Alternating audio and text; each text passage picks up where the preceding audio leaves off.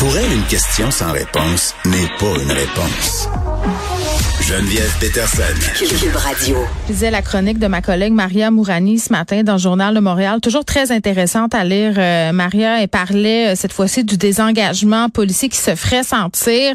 Euh, puis j'avais envie d'en parler avec Alain euh, Babineau, qui est sergent d'état-major retraité de la GRC, qui est un expert aussi sur le sujet du profilage euh, racial, qui s'intéresse aux questions de sécurité publique privée, qui travaillait tout récemment à la ville de Montréal euh, comme commissaire à la lutte au racisme et aux discriminations systémiques. Donc, je crois que c'était la personne tout indiquée pour jaser du texte de Maria. Monsieur Babineau, salut. Bonjour, Mme Tressé. Bon, euh, tu sais, on va se poser la question, là, c'est, un, vaste programme. Vous allez me dire, est-ce que c'est possible de s'attaquer aux problèmes qui affligent la profession de policier sans pousser les policiers au, au désengagement? Puis, tu sais, pour nos auditeurs, euh, puis moi-même, pour me rafraîchir un peu la mémoire, là, pour ceux qui connaissent pas le concept de désengagement poli- policier, peut-être nous expliquer un peu c'est quoi? Ben, écoutez, le désengagement policier, essentiellement, c'est, les policiers qui. C'est une sorte de, de dénonciation euh, de l'attention euh, qui sont portées à leurs activités euh, vis-à-vis euh, des plaintes de, de, de, de discrimination raciale, de profilage qui sont proférés contre eux. Fait que, mais écoutez, euh, j'ai lu l'article de Mme Mourani, puis elle a, elle a parfaitement raison, parce que le désengagement policier existe, mais pas juste à Montréal. Juste partout, partout en Amérique du Nord, euh, par aux États-Unis, même chose. Euh, mais moi, ce qui m'a préoccupé un petit peu, c'est, l'article qui appelle une certaine forme que j'appellerais une genre de justice populiste. Oui, allez-y. Non, mais c'est ça qui m'inquiète un petit peu parce que c'est ce genre de discours-là où euh, on, on- on- demande un retour aux bonnes vieilles méthodes policières, d'interpeller, euh, d'interpeller ou d'intercepter des véhicules euh, au pif, là, basés sur euh, sur des perceptions de, de, de possiblement être impliqués dans le milieu criminalisé. Puis on sait, euh, on sait de qui on parle lorsqu'on utilise des, des codes comme ça. Oui. Euh, tu sais, le, le désengagement policier, moi, je le comprends aussi. euh, bon, vous dites que c'est une forme, en quelque sorte, de protestation, mais je- moi, ce que je comprenais aussi, que c'était beaucoup de la peur. euh, puis je sais pas à quel point c'est vrai, mais tu sais, on voit, on a vu des vidéos qui circulaient, euh, l'attention médiatique aussi qui est mise sur certains dossiers. Puis il y a des policiers qui décident parfois, quand c'est pas très grave, de passer leur chemin, puis se disent, ben moi, ça me tente pas de vivre ça, ça me tente pas de vivre ce trouble-là. Ça, c'est un phénomène qu'on qu'on observe quand même à Montréal, Monsieur Babineau, peut-être plus qu'ailleurs? Non, pas plus qu'ailleurs. Ah écoutez, non, absolument pas. Écoutez, c'est pas nouveau. C'est le, le même type de, de, de, de rhétorique ressorti en 2008 lors de la mort de M. Feli Villanueva. Et à l'époque, euh, la fraternité a dit que les policiers se désengageaient, qu'ils étaient, qu'ils- you know, ils aimaient mieux se fermer les yeux plutôt que placer des utilisations qui pouvaient leur apporter des problèmes. Mais écoutez, moi, j'ai lu une dissertation de doctorat d'un ancien policier de la ville d'Ottawa, M. Greg euh, Brown, euh, qui a sorti en 2019. Il faut, faut se mettre dans le contexte un petit peu, qui est, qui est avant le- le- le- la mort de George Floyd, là, Mm. Qui, lui, a interviewé 3660 policiers partout au Canada et euh, au nord des États-Unis, à l'État de New York. Une- une- moi, je recommande les gens qui veulent s'informer à cette euh, problématique-là de Ouais. lire la dissertation. Puis lui, il a identifié cinq, pro- cinq causes du désengagement OK. euh, qui sont similaires à, une recherche qui est, qui est sortie dernièrement de l'École nationale de police de Québec. Premièrement, c'est les craintes de répercussions et de conséquences. OK, Ouais. ça c'est, on vous l'avait mentionné. Ouais. Les critiques du public et la méconnaissance du milieu de policiers, ce sont, c'est sûr. Le manque de soutien organisationnel qui est sorti, parce qu'il faut pas oublier qu'il y a beaucoup de dirigeants policiers euh, de haut niveau, de directeurs de police, qui ne reconnaissent pas cette, euh, ce désengagement-là. Ils disent que non, ça n'existe pas. Mm. C'est normal qu'il y ait des policiers qui quittent. Fait que ça aussi, ça est ressorti. Le sensationnalisme médiatique, ça c'est sûr qu'il y a des certains médias qui sensationnalisent beaucoup les événements. Puis finalement, c'est la perception du sentiment d'un sentiment d'injustice contre les policiers. Ouais. Fait que ça, M. Brown a identifié ça dans sa recherche très exhaustive. Puis il est en arrivé avec des, des, solutions. Là, je vais vous laisser continuer. Je ne vais pas prendre, mais je vais, vous- en parler dans quelques instants. Vous avez des questions? Non, mais mais c'est parce que j'ai l'impression qu'on mélange beaucoup d'affaires ici. Là, mm-hmm. Madame Mourani parle notamment euh, que, que le, le profilage ça mène à moins de prévention, à moins d'actions qui pourraient peut-être mener euh, à des arrestations. Mais en quoi, par exemple, des gestes de prévention mm-hmm. pourraient aider au problème des armes à feu puis de la violence armée? À moi, j'ai l'impression qu'on met tout ça dans le même panier là, puis qu'on brasse ça. Écoutez, il n'y a aucune, y a aucune recherche euh, crédible par des criminologues qui ont identifié justement l'accentuer, accentuer des mesures comme elle a ben, pré, pré-criminel ou quelque chose comme ça qu'elle a mm. mentionné dans son chose. Euh, autre mot, euh, comme le, le, le, le, stop and frisk de New York ou des interpellations arlétoires mm. qui mèneraient à, à, de la prévention criminelle. Il n'y a aucune espèce de recherche qui a été faite nulle part en Amérique du Nord qui, qui, qui porterait à, à, à prouver cette théorie-là. Ça, c'est numéro un. Mais qu'est-ce que les recherches ont prouvé? Par exemple, le stop and frisk de New York, l'expérience de stop and frisk de New York, a dit que ça ne fait qu'accentuer le fossé entre les communautés et les services de police. En autre mot, vous voulez dire la confiance qui est déjà tellement ébranlée? Exactement. Puis ça, ça leur sorti de, comme étant une des, des, des, des, parce que faut, lorsqu'on met des pratiques en place, les policières ou autres, il faut regarder euh, les, répercussions de ces pratiques-là. Et puis est-ce que le, feu en, vaut la chandelle? Je sais pas, j'utilise l'expression comme il faut là, mais est-ce que ça vaut la peine de faire ça ou on ne, crée pas un problème qui est encore beaucoup pire? Vous voyez? Fait là, comment solutionner le problème, puis ça, les policiers à euh, Montréal le disent partout comme ailleurs, c'est que pour le problème des armes à feu, c'est la participation de la communauté qu'ils ont besoin. La notion qu'on va pouvoir envoyer des policiers puis mettre un terme à, à la violence aux armes à feu partout au Canada, c'est irréaliste. Alors, on a besoin de l'apport de la communauté. Puis si les communautés euh, racialisées, racisées, par exemple, mm. se mettent à dos la police, ne veulent pas collaborer, non seulement ils deviennent des victimes eux-mêmes, encore plus, ça, ça a été démontré, par exemple, que ce sont ces communautés-là qui deviennent les victimes numéro un, mais ils ne seront pas capables d'aider, ils ne seront pas capables de, ils ne voudront pas aider au service policier. Vous voyez? Oui, ben c'est parce qu'on a une grosse job en amont à faire là, euh, en ce sens-là. Bon, si on prend l'exemple de Montréal, euh, la nouvelle directrice du SPVM euh, par intérim, là, quand même une large pente à remonter. Mais tu sais, quand mhm. on, regarde tout ça, puis tu sais, aujourd'hui c'est les deux mhm. ans de la mort de George Floyd, ça a marqué mhm. l'imaginaire de, tout le monde à l'échelle planétaire. c'est dommage qu'on ait besoin de ces événements-là pour commencer à se poser davantage de questions. Mais comment Monsieur Babineau, comment on, puis vous avez peut-être pas la réponse là, euh, ça vaudrait cher si vous l'aviez par contre. ah, euh, comment, combien? Non, mais euh, je sais pas, mais je pense que la mairesse de Montréal serait prête. À vous payer cher. comment on s'attaque au problème de profilage, de, racisme dans la police, en même temps de valoriser la, profession pour éviter le désengagement? C'est-tu des ben, enjeux compatibles, tu sais, premièrement?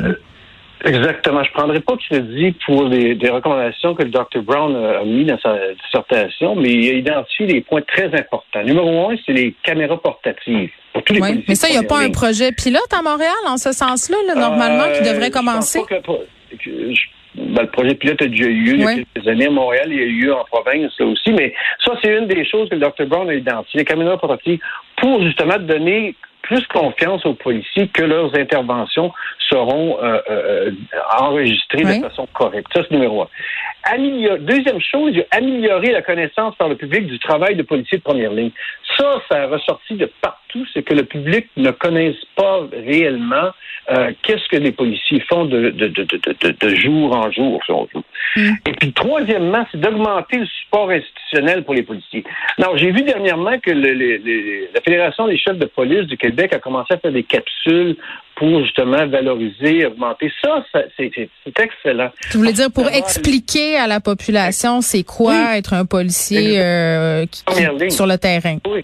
Absolument, c'est très, très, très important parce que bien des gens ne savent pas. C'est pour contrebalancer aussi les vidéos négatives qui sortent. OK? Alors, on, on demande que le, le travail de policier de première ligne sur le terrain, hum. moi, je vous le dis que c'est le travail le plus difficile qu'il y a à faire dans la police. Pourquoi? Euh, parce que c'est des événements, des choses qui se produisent euh, sans planification. Les, les policiers doivent réagir souvent euh, du meilleur de qu'est-ce qu'ils peuvent avoir et ils ne peuvent pas prévenir qu'est-ce qui va se passer sur le Mais terrain. la formation, est-ce qu'elle est encore adéquate? Parce que quand je regardais euh, bon le docu-réalité sur la police à Télé-Québec, on entendait des témoignages de jeunes policiers. Ça faisait pas tant longtemps que ça qui étaient sortis de l'école. Monsieur Babineau, on parle Ouais. de 3-4 ans, là, pas des vétérans Ouais. que ça fait 20 ans qui pratiquent, là, puis qui disaient euh, ma formation que j'ai eue, là, 4 ans, euh, déjà là, le métier de policier s'est complètement transformé. J'avais l'impression qu'on avait plus affaire à des travailleurs sociaux avec des guns que d'autres choses. là. Mais ça, c'est la police du 21e siècle, madame. Ouais. Mais c'est ça, ben oui. C'est la réalité de la police du 21e. Une autre chose que le docteur, puis là, je, je- je vais parler exactement de ce qu'il venait de mentionner. Ouais. On se doit de faire une meilleure sélection des aspirants policiers. Ça, c'est numéro un. L'attitude envers la diversité, là, selon moi, et selon pas juste moi, des chercheurs Mm. aussi, je pense, de l'Université de Trois-Rivières, et la, ca- cara- la caractéristique ou l'attitude numéro un sur laquelle on devrait, on devrait sélectionner nos policiers. Pas comment ils peuvent faire de push-up ou comment ils peuvent faire de longueur de piscine puis des choses comme ça. C'est l'attitude envers la diversité. Pourquoi? Parce que, justement, ce sont des personnes qui vont avoir à agir avec une diversité de plus en plus accrue au Québec. Ben là, la police de Québec, l'autre fois, qui se félicitait d'avoir son premier policier noir, tu sais, c'était- oui. Ouais. OK, ben cool, là, Ouais. mais ça en prend plus qu'un, hein? Comme on dit, euh, bon chance, monsieur. Lui, Oui, il va être un peu le token, là. Il va porter Oh, une oh, lourde charge sur ses épaules, ce pauvre gars. j'ai pas- J'ai passé par là, on pourrait s'en reparler. Ah en- oui? en Plus, mais j'ai passé par là moi-même. Alors, la deuxième chose qui est très importante, c'est que ces jeunes-là soient capables de résister aux pressions des pères sur le terrain. Parce que souvent, qu'est-ce qui arrive, c'est que ces jeunes-là, euh, remplis de bonne volonté, tout ce qu'ils ont appris au cégep, tout ce qu'ils ont appris à l'école de police, arrivent sur le terrain. Puis la première des choses qu'ils se font dire, c'est que oublie ce que tu as appris dans les écoles, je vais te montrer c'est quoi la vraie police. Fait qu'il y a des jeunes qui vont euh, être plus résilients, c'est-à-dire qu'ils vont dire non, non, moi je veux faire de la bonne chose, mais il y en a d'autres par peur de, de, de, de, de, de se faire euh, mettre de côté, Oui. ils, ils vont céder. Fait que c'est là que ça vient rechercher ce que vous avez mentionné, des jeunes qui viennent commencer puis qui disent c'est ah c'est épouvantable, ça. Mais c'est parce qu'ils se font influencer aussi par les par, par leurs mentors sur le terrain. Je comprends. Fait que ça, c'est- ça c'est important. Puis la troisième chose, la dernière chose, c'est l'important de sélectionner ces fameux mentors-là. Pas des menteurs, des mentors. Parce que ce sont des. On doit avoir des policiers, oui, avec beaucoup de services, beaucoup de, de- de- d'expérience, mais aussi avec une très bonne attitude du travail policier. Sinon, ils vont teinter ces jeunes-là. Puis ça, ben, ça, ça va, ça va enlever. Mais après à l'école. est-ce que ça se peut être police pendant longtemps puis demeurer, entre guillemets, euh, Mhm. Je sais pas, je sais pas comment, euh, je sais pas ce serait quoi le bon mot à utiliser, mais je vais y aller à l'envers. J'ai l'impression que le, le travail de policier brise les policiers à la longue. Euh, oui, effectivement. Non, non, euh, absolument. Le travail de policier, particulièrement le travail de policier de, Ouais. de première ligne. C'est dur de terrain. pas devenir euh, euh, désengagé, aigri, fâché contre certaines populations. Et- Absolument, absolument, absolument. Mais moi, je crois beaucoup euh, que la majorité des policiers, ce sont des individus raisonnables. Oui, bien et sûr. Puis que, et puis que et- éventuellement, ces policiers-là ont tellement d'amour pour le travail policier qu'ils vont garder quand même une attitude professionnelle. Mais, ce sont des humains, hein, puis on l'oublie souvent. Absolument. Absolument. Puis c'est ça, c'est ça, là, je reviens à l'importance que ces gens-là soient, soient appuyés par leurs gestionnaires Mm. et puis que la connaissance de leur travail par le public soit accrue.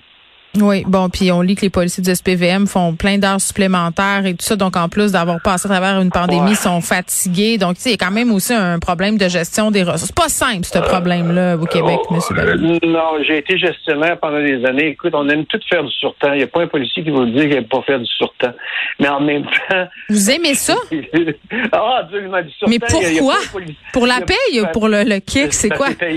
C'est payant, chère madame. Oh mon Dieu, c'est C'est très, terrible. très, très payant. Mais en même temps, mais en même temps, nous, comme gestionnaires, on se doit d'être, euh, de garder la tête froide, comme on dit, puis Ben oui. d'essayer de, de, de- c'est ça, puis de, de, de, voir au-delà de, de l'argent, puis de voir. Ben oui, euh, parce qu'imaginez la qualité de vie de, ces gens-là, puis les répercussions Et- des violences qu'ils voilà. voient faire tout ça, Et voilà, et voilà. Mais la part du bien, euh, la part du gain, je veux dire, écoute, on est toutes, tu sais, les personnes qui n'aiment pas l'argent, Non, non.